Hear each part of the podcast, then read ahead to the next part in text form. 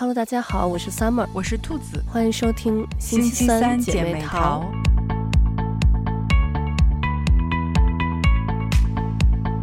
最近我就在思考一个问题，我觉得咱们女生呢，就很多时候你即使有了很好的工作，呃，然后可能也很有钱，呃，身边也有很好的朋友，但是你还总是想要追求一段很稳定的感情。当然不是说所有人都是这样，但我觉得好像相比下来，女生比男生对这方面的需求会好像更多一点。嗯，因为男生好像就他们对于感情，有的时候他们可能也需要感情，但他们追求不是那种很长久、很稳定的那种感情，他们就只要身边有一个人作伴儿可能就行了。然后我就在想，这个事情到底是。呃，先天的还是后天的？就是说，呃，男生和女生到底是因为可能生理结构不同，就大脑不同。因为我们那个时候上大学的时候，我心理课上，然后老师是有给我们放过一个 BBC 的一个视频，是那个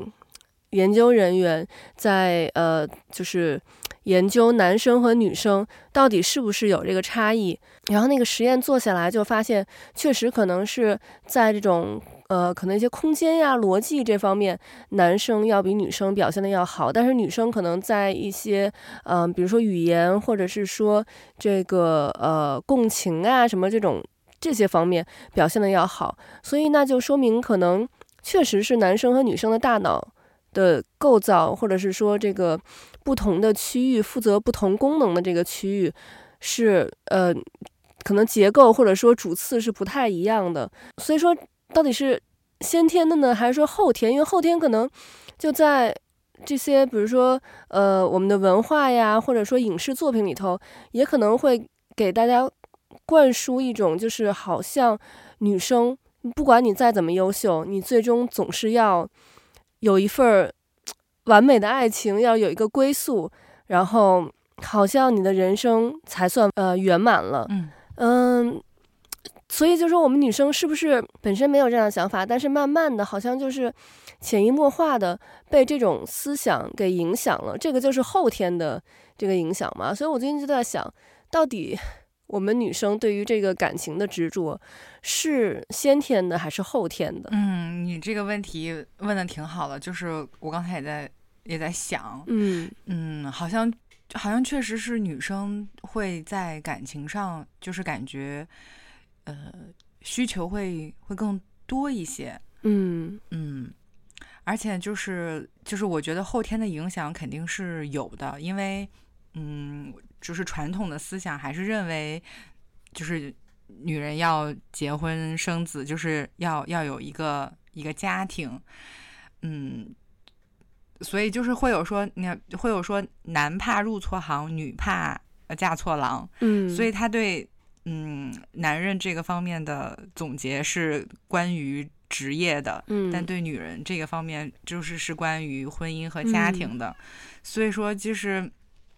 就是还挺挺，我觉得还是挺明显的这种影响，嗯，而且在年龄这种生理结构的上面，大家也总是会对女生就会觉得说啊。要早点结婚啊，就是嗯、呃，生孩子要早一点生呀，嗯。嗯，但其实对男生在这一方面就这个限制相对来说就会小很多，嗯。嗯，所以我觉得其实我觉得女生的路是不那么好走的，嗯，因为最近就其实发生了有两件事情嘛，嗯，一个就是 Coco 李玟。呃，去世的这个事情，然后另外就是 Melody 离婚的这个事情，这两个事情虽然结果不太一样，嗯，但是就都让我觉得，哎呀，好像感情是我们女生一生中就很重要的一个课题，要要去感觉去要去修的那么一个学分的那种感觉。对，就是嗯，这两个事儿，嗯，呃，就。我觉得就是这两天，反正就是也会引引发我自己很多的思考哈。嗯，因为就是尤其是 Coco 去世的这个事儿，就是我觉得对很多人冲击都挺大的，就完全没有想到。对，我小的时候特别喜欢 Coco，然后那会儿是嗯还没有黑带 FM，然后当时是有那个、嗯、呃，他白天是嗯、呃、轻松调频，然后呃晚上是欢乐调频，然后就是一个是 Easy FM，一个是 Joy FM，然后晚上这个 Joy FM 的片头就一上来就是。那个 Coco 的笑声，就是他那个好心情的那个开头，然后他才会接，然后他才才进入节目。所以我当时知道李玟就是在那个电台里，然后我就特别喜欢他，嗯、就是他那种笑容真的是有感染力的，就是你即使只听到了他的声音，也特别有感染力。所以当时其实他的这种笑容是是给了我很多力量。我觉得就是他。这么多年一直展现给大家都是非常就是积极阳光，然后是很很正向的那种，所以你会觉得他非常阳光开朗，就是他他的这种阳光是那那种能感染人的阳光，就是你你觉得他是发自肺腑的，但是没有想到他就是自己私底下就是默默承受了这么多我们嗯想象不到的痛苦，然后。就最终又导致了他离开了我们，哎呀，所以我就觉得，其实这个事儿就真的，哎，就给我触动挺挺大的，嗯，所以就我也有在思考，就是如果自己遇到了什么事情，就是就是希望自己也能把它嗯消化掉，然后把它释放出去，就是，唉。所以我，我但我觉得这个其实也也挺也挺难的，嗯，不是每一个人就是都能说到做到，就是大家其实都都想要能够就是积极乐观的去面对很多生活中的困难，嗯，但其实要做起来还是还是挺难的，而且他遇到的问题，就像他脚的这个问题，我觉得他真的已经非常非常的。顽强，而他这个意志力真的太强大了。我觉得要是换做是我，我肯定就是会放弃舞台了。我肯定不会再在舞台上坚持这么久。所以，足见他的这种对于是唱歌事业的这种热爱，嗯，还有他这种顽强的意志，啊，我觉得他真的就是他的成功，完完全全是靠他自己的这种努力和意志力，这种坚持。打拼下来的，就是非常让人佩服，但同时又会觉得他就是对自己的要求就太高了。就是如果如果嗯不不要求那么完美，就是他哪怕就是我也很就是很希望他嗯也能让自己放松一点儿。就他一直对自己的要求太高了，所以就也会很也会很疲惫，然后就自己会停不下来。所以就是一方面又很佩服他，然后一方面又很心疼，就觉得，哎，就是，但是我觉得这其实真的真的是一个一个悖论，就是你要能调节好这个度，我真的觉得也挺也挺难的。对，因为我其实 知道这个消息也特别震惊，因为李玟就给我们的印象都是特别阳光的那种嘛，嗯，我就没有想到这个事情会。发生在他身上，嗯，然后我就觉得，就是这回因为这件事情，就看到了一个新的名词，叫“阳光型抑郁”。嗯，就其实很多人，我就突然想起，像大张伟，其实也是这样。大张伟不是也得过抑郁症吗？然后，但是大张伟，咱们平常感觉他也是那种嘻嘻哈哈，然后感觉就没心没肺的那种的，但是他也是。嗯，其实我觉得演艺圈的人很容易就有这种的，因为就是你在舞台上，你需要去给大家带来这个欢乐，你需要去娱乐大家，嗯，但这个其实是非常耗精力的。你可能你下了舞台之后，你就会觉得特别特别的空虚。嗯，你像咱们平常有的时候，可能也会有那种，比如说跟朋友聚会，然后在聚会上面，你可能。聊得特别开心，然后特别火热，然后聚会完了，你回家，然后在回家的路上，可能你在开车的时候，然后就就突然一下就就是静下来了，然后也也没有人跟你说话，然后你就突然一下觉得，就是那种心里特别空的那种感觉，然后就就特别空虚。其实就也是类似于那样，但是可能你像他们演艺圈的人，就这种。反差会更大，所以就是他们的精力全部耗在了舞台上，嗯、留给他们自己就非常少。我觉得他们就是像那种，就是那种带给别人光明。就，你你想，如果你拿一个拿一个灯，拿一个手电，你去帮别人去去照亮的话，那实际上其实你是站在那个黑暗里的。所以他们就是把光带给了别人，但是就把黑暗留给了自己。我今天还看了那个世卫组织，它有一个。有一个动画片儿，就是讲那个抑郁症的。它上面是把抑郁症就形容成一条大黑狗。嗯，它那个那个动画片前面，它就是你在抑郁症的时候，你就感觉一直是被那只狗牵着走，被那只狗那个给就是它它占据了你的整个的生活，就感觉你被它压制了。嗯，但是，嗯，如果你能。就是去面对它，到后面其实不是说这条狗没有了，而是慢慢的这条狗可能就变成一一条小黑狗，然后呢，你可以去驯服它，你可以去驾驭它。就是虽然其实我们每个人都有阳光的一面和黑暗的一面，但是可能抑郁症的人他的就是黑暗的那一面，他在他某一个时间段他就会放的特别特别大。然后呢，可能我们普通人没有得抑郁症的人，我们有黑暗的那一面的时候，我们呃可能就是嗯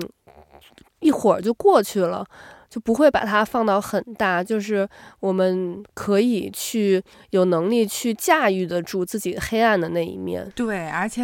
我觉得艺人的怎么说，他们其实就比普通人需要更多的去收敛和隐藏自己的情绪和想法。嗯，就是因为他们的一言一行，就都是被放在这种。聚光灯下聚焦着的，嗯，大家都会关注你的一言一行，所以很多，我觉得很多艺人其实是隐藏起了自己的很多情绪和和想法，嗯，所以说其实他们会比我们要，我觉得会会就更难受一些，因为像我们比如说不高兴了或者怎么样，我们是可以表现可以表达的，但是、嗯、但你身为艺人，你可能。时时刻刻都得注意自己的言行举止，嗯，这个我其实觉得就是限制了很大的自由。要是我，我觉得我是绝对做不到的。嗯，所以我就觉得，嗯，演艺圈就是好像会遇到这样的事情的人很多。嗯，我觉得有一个原因就是他们被框住了，就是他不能够去相对来说随心所欲的去表达他自己的。想法、情绪，他在舞台上就是不能有什么不耐烦的表情啊，他一定要时时刻刻都是很积极的。嗯，唉，但是就是，嗯，可是我就像你刚才说的，就谁都有自负面情绪的时候。嗯，但是，嗯，所以我就觉得，而且他们很多时候也不能随便的去到很多地方嘛，因为都会被被关注到。嗯。所以，就我觉得这个其实是对心理健康有很大的影响，因为你就不自由了。对，其实这个就是现代社会，我觉得，呃，一个弊端吧。因为现在就是网络太发达了，然后自媒体，然后大家每个人都有手机，都可以拍照片、拍视频。嗯，就是你可能这个艺人他在私底下的时候。然后他做了一个什么事情，你可能任何一个人都可以拍下来，然后就放到网上，然后就被公开。就是艺人等于真的是没有一点点个人的空间。但是在以前的话，可能就是网络没有那么发达的时代，就那些嗯艺人他大家只能就是在荧幕上面看到他们，然后但是其实你不太了解他私底下是什么样子的。就对于他们来说。他们也可以更好的，就是去保护自己，不会过度的去曝光自己。其实，说实话，你像现在就是大家对艺人就是会要求特别特别的高，嗯，就是你不光是你要演戏演得好，你的私生活然后什么的也，当然就是说你这个人你最起码的道德还是要有的。但是有的时候，我觉得粉丝对艺人要要求这过于高了。然后还有大就是艺人的这些私生活什么的，你像你感情出现问题呀、离婚呀什么的，就是呃，大众抱着这种吃瓜的态度，然后其实也造成了就是狗仔越来越多。然后狗仔他就因为有市场嘛，所以他就他就会去要去打探这些艺人的消息。但是其实你说我们一般人，如果你感情出现问题了，你可能你都不想跟你周围的朋友说呢。那你像就是艺人的话，他们其实可能也不是很想要把自己就是不好的这一面去在大众面前去展示。嗯，对。而且就像你说的，就是嗯，大家对艺人的要求太高了。其实某种程度上说，也是嗯，粉丝们对明就是对艺人的这个要求，就致使他们会对自己要求更完美，就是因为。大家想要一个完美的艺人，一个完美的嗯偶像或者是明星，嗯，所以明星们也不得不去达到这个标准和要求。如果达不到，他就会要接受这种舆论的怎么说呢？审判吧。嗯，因为就是其实，嗯，其实已经就是怎么讲，就是。就是会，我们会说艺人有一个人设，就是他要打造一个这样子的形象，嗯、但是其实他可能有有一些部分并不是他真实的自己。我觉得这个是会让人内心非常的扭曲和痛苦的，嗯、这其实是会间接的造成他的，我觉得不健康、不快乐，嗯、因为那根本都不是他自己。对，然后，然后也许有的人可能并没有想要对自己的要求。那么的苛刻，但是你想，就是现在网络上的这种舆论，其实我觉得每一个嗯明星一定都会打开，如果打开自己的社交媒体，肯定都会看到有不喜欢他的人，嗯、或者是黑粉给他发一些非常不好的私信或者是评论。嗯、我觉得如果每一天打开来都看在后台看到这些负面的东西，绝对绝对。心理上是会受到影响的。嗯、我觉得不可能有一个人能做到每天看到这些负面的东西还能保持如此的积极阳光，我觉得是做不到的。所以我就觉得说，其实很多人都有点助纣为虐了。就是他，他，你你，因为没有，我们都知道没有人是完美的，就没有人不出错，没有人不失败，嗯、他一定有做的不好的时候。但是我们现在对待这些，嗯、呃。明星，然后或者是有有影响的人，我们对他的要求非常的苛刻，要求他不可以出错，他必须是一个完美的、阳光的，就是，但是怎么可能呢？我们自己都做不到，嗯、但是我们却在要求一个公众人物要能够做到事事，呃，方方面面都非常的妥帖。我觉得这个真的要求有点太过分了，嗯、所以其实。可能很多人就是怎么说，都是间接的造成了这个事情的其中之一，所以我觉得就这也是一个大环境很不好的一个影响，就是我们太过于希望他在我们心中是完美的了，他稍微有一点点就是不符合我们的期待，然后我们就会。就会就是，所以很多时候有人会说成也粉丝，败也粉丝，就是可能是粉丝把他托起来，让他成功了，但最后又是因为粉丝把他摔下去了。嗯、我所以我觉得这个其实对艺人的影响挺大的，就是公众包括公众人物也是。嗯、所以我觉得就是就是大家都应该用用一个嗯相对来说平常一点的心态去看待这些。公众人物，就是因为很多粉丝有一些就追星追的太过于狂热了，然后我觉得到最后就是 自他自己也迷失了自己，然后这这他们的这种堆砌，然后让他们的明星、他们的艺人也迷失了自己，因为这种突然而来、突然而然的这种大起大落，我觉得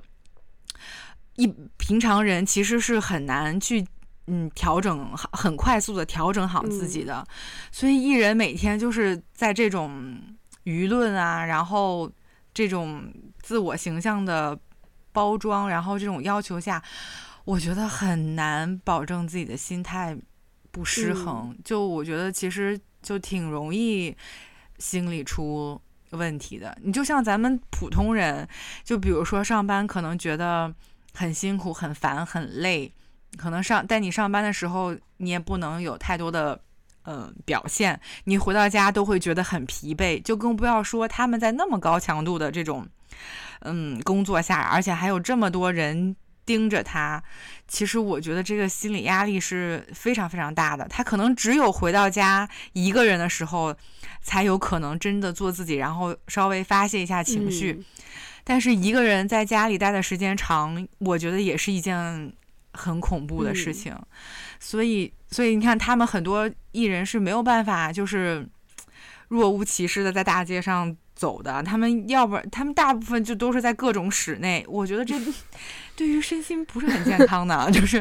所以就是，其实我真的觉得，嗯，演演演艺人员这个确确实是一挺挺高风险的。当然，大家会说他们拿的这个。报酬很多，嗯、但是但我觉得这么着一比，就是 我觉得性价比特别低。对，就是我肯定是，我觉得不行，嗯、接受不了。对，因为其实像咱们这种嗯消极情绪的产生，其实就是因为我们的期望跟现实不符。就是我们期望可能很高，但是现实给到我们是不一样的，嗯，那我们就会产生负面情绪。但很多时候，对于艺人来说，他们的期望可能不一定是他们自己的期望，而是别人带给他们的期望，别人强加在他们身上的期望。这个就是会给他们更大的一个压力。你像 Coco 的话，他，呃，首先是他对婚姻的期望，他是希望有一段。完美的婚姻，但是结果她老公就没有给她带给她这种完美的婚姻。然后，另外，她对于她的事业，对于她的这个作品的期望，她可能期望都是完美的。但是我因为我对他印象最深的一件，就近在他这件事情之前，印象最深的一件事情就是，呃，他怼那个好声音的那件事情。嗯，然后，嗯，那个其实我觉得就是也带给他很大的一个失望的，就是让他觉得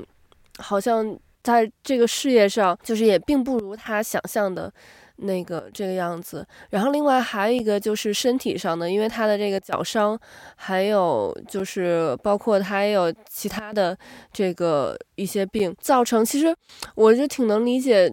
就是这种呃身体上的这个。这个这个东西带给人的困扰，因为我现在就是有那个那个花粉过敏嘛，嗯，然后这个就虽然不是什么大病，但是就是会造成我总是在咳嗽，然后嗓子总是不舒服，就是总是感觉好像里面有痰的那种那种感觉，而且这个事情呢，就是新西兰这边真的很多人得这个，可能就得有一半以上的人有花花粉过敏，然后所有人都知道这个事情是不会。好的，就不会说你只要在这个地方，你就你就会一直这个症有这个症状，而且会越来越严重。就其实对我也造成挺大的困扰的。你就会觉得，哎呀，好像就是得了一种绝症的那种感觉。我觉得还有一个朋友，他更神奇，他之前在国内也是一点事儿没有，然后来了新西兰之后，他对自己的汗过敏，他在国内。本身对他在国内本身是因为他很高，他有将近一米九，男生。然后他在国内是那个就是篮球校队啊，什么就是呃，好像还有国家二级运动员的那种水平，打篮球，所以他很喜欢运动。然后来这边之后，就是过了一段时间，他发现他对自己的汗过敏。他打完打完球之后，就是身上出汗的地方都是红的哦。然后他就回国。的时候，然后他去看医生，医生就跟他说：“你这个是什么什么病？反正就是很很罕见的一种，就对自己的汗过敏。然后说这个也是没有办法治的。然后最让他郁闷的是，他想说，那我就这种，呃，打篮球啊什么的，那那我就不动了，我就去游泳。就我们平常觉得游泳好像是不出汗的，嗯、但实际上游泳你有在出汗，只不过你在水里你感觉不到。然后他就是去游泳，然后游泳。”你就男生就只穿一个那个短裤嘛，嗯、他去游泳就是游泳池的人见到他游完泳出来都吓到，因为他的上半身都是红的，就他等于是流了汗，然后但他自己不知道在水里。哦天哪！所以然后他就说，呃，他之后就也不敢去游泳。他说，那我还不如打篮球，打篮球至少还穿着衣服，嗯、就你只是胳膊和和小腿露出来。然后就他。刚开始得这个病的时候，他也是非常非常绝望。他就很爱运动的一个人，然后他就觉得，哎呀，我这以后怎么办呀？嗯、但是后来反正也是自己慢慢的就想开了吧，就就克服了这个自己的负面的情绪。所以我就是特别能理解这种病痛带给人的这个消极的情绪，其实是特别特别影响。生活的，因为就很多这种，你像他的脚伤，他很喜欢跳舞，然后但他如果这个脚，他可能连走路，他他说他都要重新学习怎么走路，嗯、那他可能最爱的那个跳舞，他就没有办法去跳下去，其实是对他打击很大的，所以就种种的各个方面的这个。嗯，他的期望和现实的落差，就造成了他的这个负面情绪的这个产生。嗯，是，所以就是通过这个事儿，我就更深层次的感受到，就是要接纳自己和悦纳自己，就真的是人一生的课题。嗯，就是像嗯，Coco 他其实也是，我觉得其实脚伤是他嗯所有这一切的一个起始的根源。嗯，因为他就是脚伤给他带来的痛苦，我觉得他肯定小时候多少是有一些自卑的，但是他又又很要强，又不希望嗯是这个样子，所以他非常努力的去克服自己的这个问题，嗯，然后他又那么喜欢的跳舞，他又要就要求自己一定要做到最好，就是就是希望让别人，你看他都做到了，让别人看不出来。他的左脚有什么问题？嗯，所以我就觉得说，嗯，他可能真的，我就觉得有的时候可能需要放过自己一下，就不要让自己那么的拼命，那么的累，或者说去要去证明什么。嗯，嗯，我就觉得真的就是你要能接纳自己的这种不完美，而且再进一步就是要悦纳自己，要跟就真的是要跟自己。达成一个平和、一个和谐的状态。嗯，哎呀，其实这个挺难的。我觉得每一个人都有一个，就我觉得每一个人都一定有一个这样的点，是自己很难跨过去的一个坎儿。嗯、就是，而且可能就是你可能这段时间你觉得自己想通了，然后接受自己了，但是可能突然又遇到一个什么情况，甚至是类似的情况，然后他又会触发你。关于这个点，嗯，负面的情绪、自卑的情绪，然后想要、想要、想要遮掩，然后要证明，要怎么怎么样，就是你会时不时的就跟自己要较劲儿，就是因为这个点。嗯、然后，所以其实这个过程真的，我觉得就是是人一生的课题，就是你要不断的去跟自己内心去谈判，然后甚至是呃纠结、打架，然后拉扯，就是自我的这种。嗯嗯，辩论呐、撕扯什么的，就就其实真的，我觉得挺不容易的。然后，哎，但是真的这一点又又很重要，就是这也是为什么我觉得去年咱们读那个《蛤蟆先生》的时候，对我的触动特别大。嗯、就是很多时候可能真的能能救你自己的只有你自己，所以一定要自己想办法跳出来，嗯、站在一个第三者、旁观者的角度。去看待这个问题，然后把自己从这个泥潭当中拉出来，就是就是千万不要让自己去钻这个牛角尖儿。嗯嗯，因为就是很多时候，就是其实这个事情是已经发生了，就你其实是没有办法去改变它的。就像他的这个腿伤，其实是没有办法去改变它了。嗯，所以你你要能做的，其实就是第一，想要想办法让自己能。嗯，接受这个事情。第二，我觉得真的是不要对自己太过的苛责，因为因为造成这个事情不是你的原因，所以就是不要觉得自己是不好的，是有问题的，就是真的就是要接纳自己的每一个面，就是你你也不可能永远都向别人展现你自己最好的一面，你也不可能让所有的人都喜欢你，就是，所以就是活的要稍微洒脱一点嘛。我们其实没有必要去向别人证明自己怎么怎么样，就是我知道我自己现在的这样的状态是是最好的就可以。所以我觉得像像 Melody 写他离婚的这个。发的那个帖子的时候，他就有说到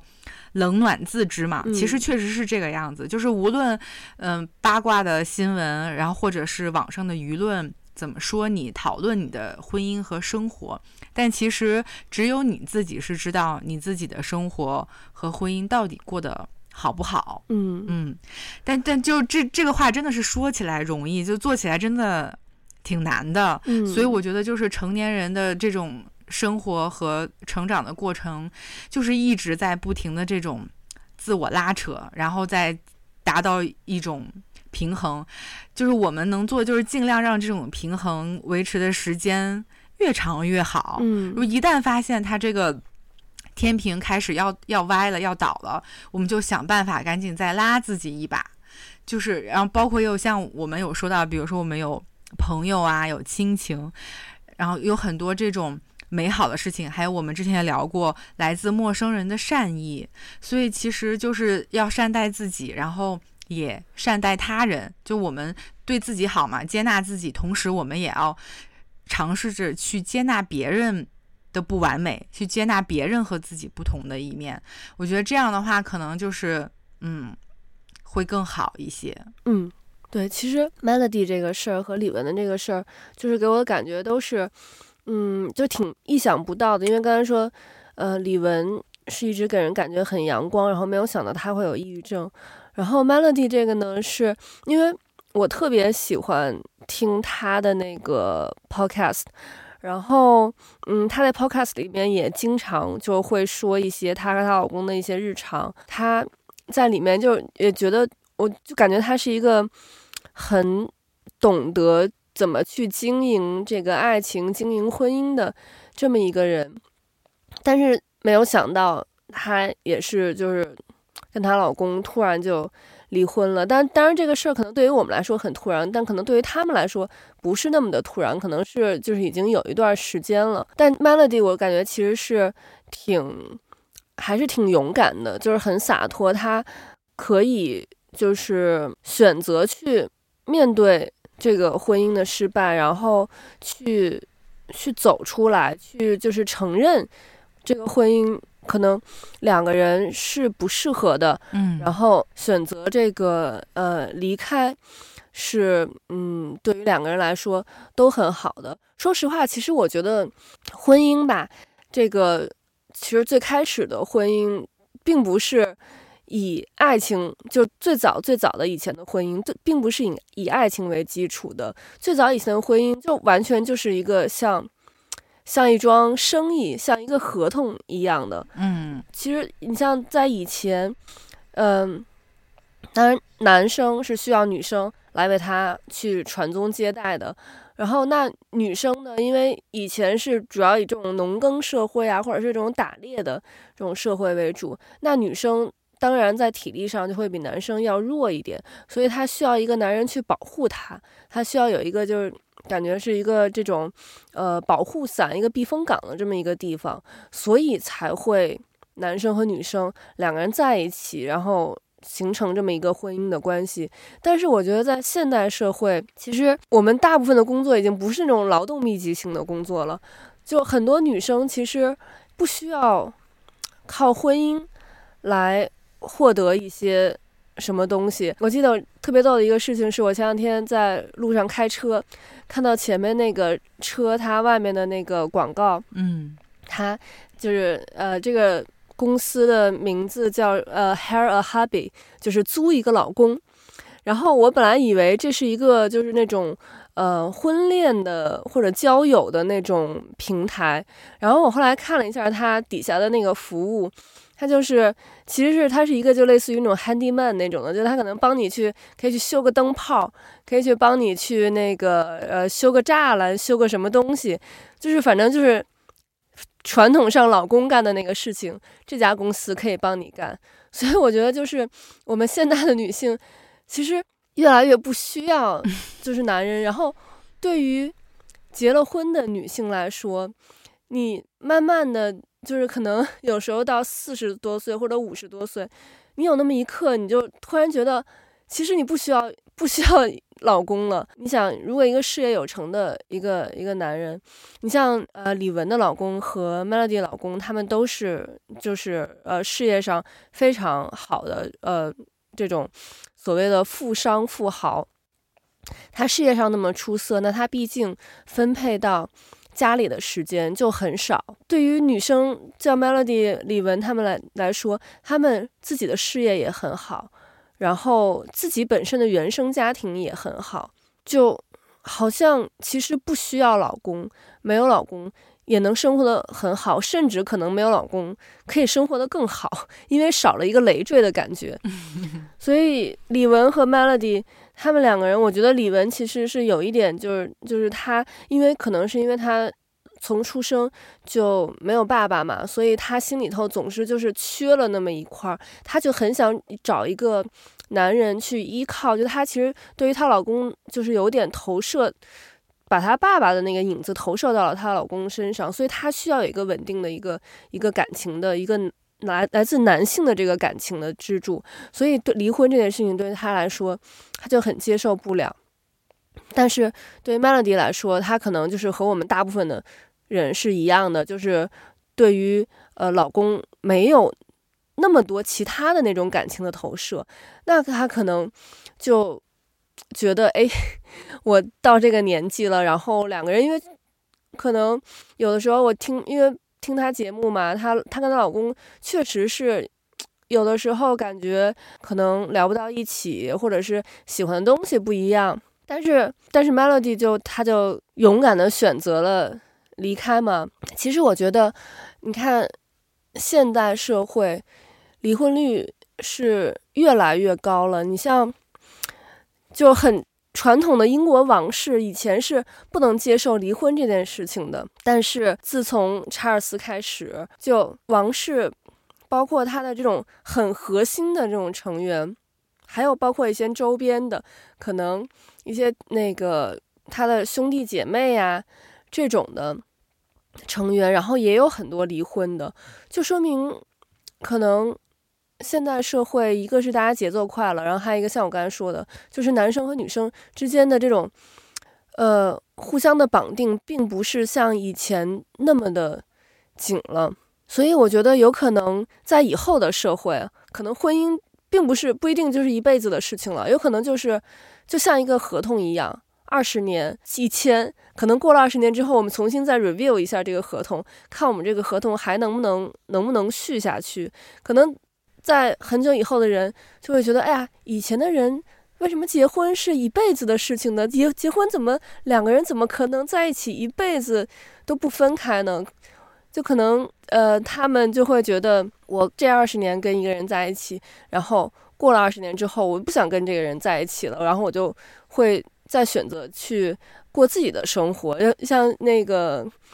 就女生就会觉得，现在大家都说就是。不要不要去那个谈恋爱，就是姐姐独美就好。对，就是其实我觉得现代人已经能慢慢接受了，就是我们可能做不到一辈子只爱一个人，嗯，就是感情的这种事情确实是很难讲的。就是大家当然都希望可以和一个人就是共度一生哈，但是我觉得放到现实生活中，你说这个你在一起时间长了。然后有一天，爱情可能突然会消失了，我觉得这是有可能的。嗯，所以说，嗯，就像你说的，因为以前就是大家对婚姻的，呃，这种约定俗成的看法和现在是不一样的。就是现在的人已经不需要用婚姻去体现自己的价值，然后，呃，证明自己的某种存在了。就像以前可能还有就是。呃，女人要什么以生儿子才能奠定自己在这个家庭的地位，什么基础之类的。嗯、但是现在就完全不需要了，就是女生也可以在事业上大放光光彩，她可能就是我跟男生一样，我也就是更追求事业，嗯，感情和婚姻，那就是我有当然是最好，但是没有我也觉得可以。其实现在已经很多人是，嗯、呃，抱着一种这样的心态了。我觉得某种程度上来说，这其实是一个社会和文明的进步。嗯，嗯，但是呢，在但是我觉得在实际的过程当中，其实又因为大家受到这种传统的影响，还是很根深蒂固的。所以说，男性虽然他呃追求事业的成功，但他同时其实是希望他的妻子可以是一个贤妻良母，就是他他自己可能很忙，但他其实还是希望他的呃爱人可以。相对来说顾家一点，嗯，我觉得很多的男人其实内心还是有这样的想法的。然后女生呢，就是嗯，她也在追求自己的事业，就是想要自己在事业上能够有自己的价值，但她同时内心也希望自己能有一个好的感情，这个感情能有安全感，他又又希望能够有。感情的陪伴，但是也有可能他的另一半做不到，嗯、所以就是其实双方对对方的期待都不一定能达成，所以长此以往的话，两个人的感情是很容易会出现裂缝的。嗯，所以我们其实也常常会说，就是你不要对对方有过多的期望和期待。可能这样心态会相对来说会好一点儿，所以我觉得这其实，嗯，也是一个悖论。就是其实啊，成年人经营和维系感情，我觉得也挺累、挺难的。就是你你要在几个角色当中都想要去做好的话，其实真的我觉得很很难。嗯，但是其实我们又。又都会有有这种想法嘛，就是就比如说女女生希望自己工作上有自己的一方田地，嗯，但是可能啊又希望我要我要做一个好妈妈，我希望能够多点时间陪陪我的孩子，然后同时我又希望我我跟呃我老公的这种呃两性的关系是凌驾于我的亲子关系之上的，我又希望我们两个人可以。就是有多一点时间，有更多的共同话题啊什么的，但其实就是这个是很难做到。然后男性这边也是，就是他们肯定事业是首选的呀，因为大部分男人都是这样，你你你你是没有办法去改变他的。然后然后他可能也希望就是，哎呀，我下了班能多回家陪陪。老婆孩子，嗯，但是可能很多时候他也做不到，而且他可能到实际情况就是啊，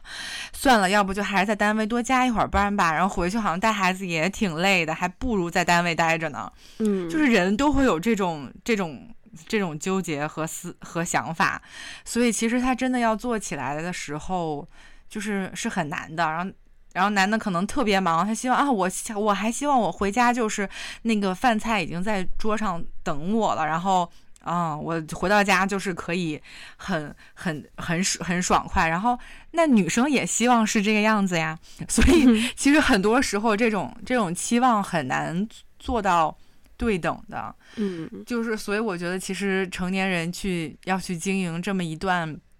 感情是很难的，所以你说长此以往下去，然后两个人在这当中，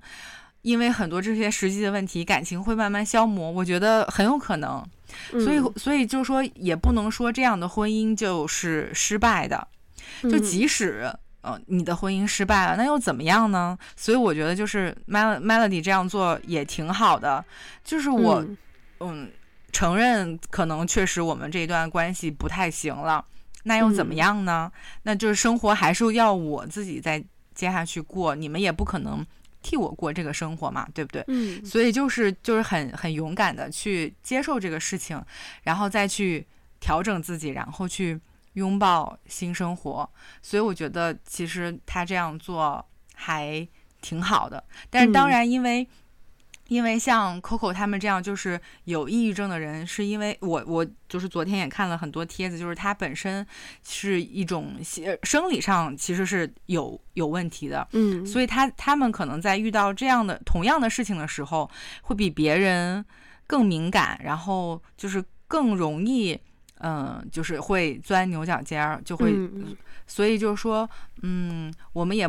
也不能去苛求说，啊、呃，为什么他不能够，呃，想得开，然后做到？其实，嗯，不是这样子的。所以我觉得我们也需要对有抑郁症的朋友要多一些理解和关爱，就是，嗯，哪怕我们只能静静的陪着他。我觉得也好，对，我觉得你说的特别对，就是抑郁症的人其实最终是要达成和自己的一个和解。你可以有负面情绪，但是你你不是说要把负面情绪给消灭掉，而是说如何和你的负面情绪去共处。嗯，那我们周围的人，也就是对于抑郁症的人，你跟他说你高兴起来吧，你快点好起来，其实对他是没有任何作用的。嗯，就像你说的，其实最好的办法就是你。去陪着他，你知道，你让他知道，他身边是有人关心他的。嗯、他如果有需要的话，他可以随时找到人。就像咱们之前节目里说的，就抑郁症的人，可能他就感觉像别人，别人那边都是晴天，但就他头顶有一片乌云，然后他就是那种，嗯、就是谁能谁能体谅我有雨天那种感觉。嗯，然后你这个时候，你不是说，呃。要让他赶快变得阳光起来，让他把那个乌云给给驱散走，而是说你可能你去替他打一把撑一把伞，嗯，你去陪着他一起淋雨，这个可能是对于就是抑郁症人他更需要的一个东西。然后剩下的就是只有说时间，就慢慢的去呃让他看能不能。变得就是一点一点好起来，所以其实很多时候我们这边其实新西兰这边，呃，是有一个数据说有六分之一的新西兰人是在这个一生当中的这个过程中是曾经有过呃很严重的抑郁症。这个在全球里头，呃，就因为抑郁症。会有很严重的抑郁症，会会引发这个自杀的现象嘛？然后在年轻人，好像十五到二十四岁的年轻人里吧，自杀是第四大的这个死因。